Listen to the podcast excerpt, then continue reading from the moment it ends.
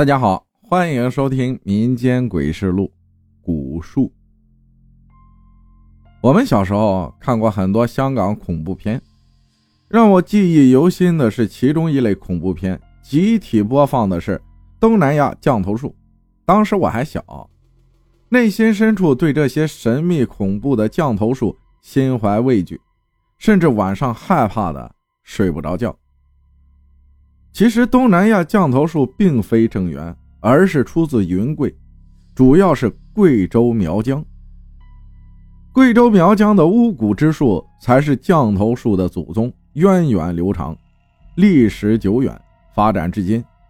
各种神秘狠毒的巫蛊术如开枝散叶般四散开来，遍布整个贵州苗疆。其中有一个巫蛊术最为出名。它有一个响当当的名称，叫人皮骨。不知道是幸还是不幸，我在实习时被分配到西市郊区医院，但工作地点却是太平间。工作内容就是把送来的尸体放到停尸柜里冷冻起来。这样的工作虽然轻松，但做起来总是心里发毛。恐怕有一天有什么诡异的事情降临到自己身上。还好有一个老员工很照顾我，他见我每次工作时都脸色苍白，就接下我的这份工作。我只需将尸体推到停尸间就好。可是有一件事儿让我很纳闷这名老员工至少有六十岁了，人也又瘦又小。可是，就算一次来了两三具尸体，他也是一个人把他们搬进去，从来没听过他喊重，也没让我帮过忙。原因我也不想知道，我只想舒舒服服的过完我的实习期。不过，我也不是一个忘恩负义的人，老人对我的好我都记在心里。我注意到他特别喜欢喝酒。尤其是喜欢喝着高粱酒配一些奇特的野味儿，高粱酒很贵，这钱我出不起。可是烹饪抓野味儿，我倒是在行。死人不是天天有，日子闲得发慌。医院附近又是一大片山林，因此我有事没事就去抓捕一些鸟鼠虫蛇来孝敬他老人家。有一次，我发现了一个老鼠窝，大老鼠跑掉了。里面剩下十几只刚出生的、眼睛都还没睁开的无毛幼鼠，我赶紧通知老人，他一听就兴高采烈地跑来了，手里还拎了一瓶特级高粱酒。他二话不说，捏住一只老鼠的尾巴，举得高高的就往嘴里塞。放入嘴里后，还嘎了一口高粱酒。只见他喉头咕噜咕噜上下移动。将老鼠生吞下肚时，还能听见“吱”的一声惨叫。看着他脸上那副陶醉的模样，我急忙问他：“老鼠吞下肚是什么滋味？”他跟我说：“很好吃，味道跟尾鱼差不多，只是那老鼠吞下肚时还没死透，还会在肚子里抓几下，痒痒的，实在舒服。”就这样过了半年。我跟老人变成了无话不说的好朋友。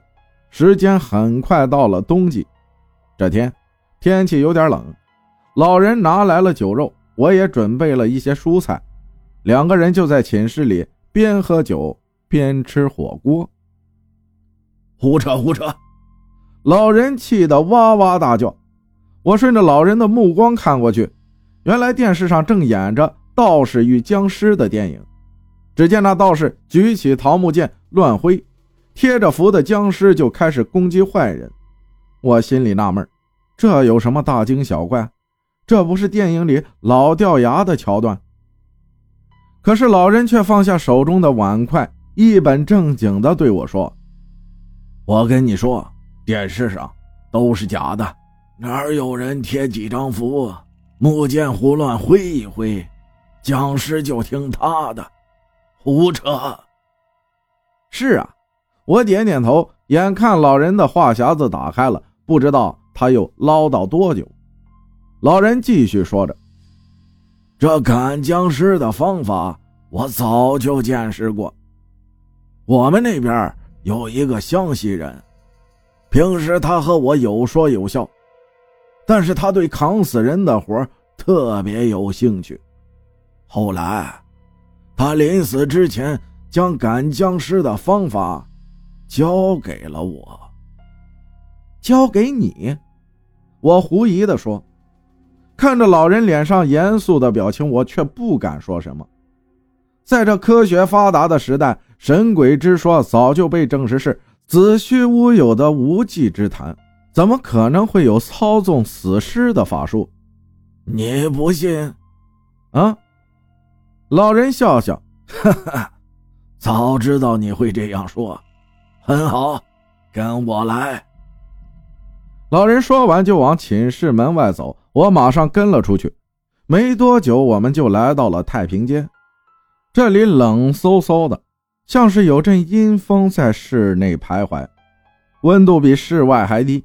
我拉紧身上的大衣，老人毫不理会我，拉开了一个停尸柜，里面是一具苍白的死尸。虽然我知道现在是科学时代，但是我的脑海中却不由自主地浮现出以前看过的。荒野传说，要是真的有僵尸怎么办？我哆嗦起来，心里开始发毛。老人朝死尸的四肢摸了几下，隐约间我看到好像有什么东西从他手上跑了出去。老人缓缓走到我的身旁，只见他面带微笑，轻轻叫了一声：“起！”啊！我一声大叫就要冲出门外，但是老人却早已预料到，紧紧拉住了我。别怕，只不过是死人而已，没什么可怕的。只不过是死人而已，我心里呐喊着，却不敢说出口。死人是没什么可怕的，我来这家医院之后也见得多了。可是，一个突然坐起，好像还会对我笑的死人。你说可不可怕？别怕，他听我的话。老人说完，又下了好几个指令：下、转、跳。果然，那个死尸按照老人的指令一五一十的照做。可是我内心充满了恐惧，根本无法静下心来欣赏僵尸的表演。好吧。看你这么害怕，表演到此结束，回去吧。老人挥挥手说：“听到这句话，我如获大赦，三步并两步向寝室冲去。一回到寝室，我赶紧倒了杯高粱酒，大口喝下去。火辣的感觉迅速麻痹我的味蕾，也将我从惊愕中唤回。僵尸？那传说不是骗人的，这世上真的有。”这一切的一切，简直就只能用不可思议来形容。难怪老人愿意接替我扛尸体，而且从不需要帮忙。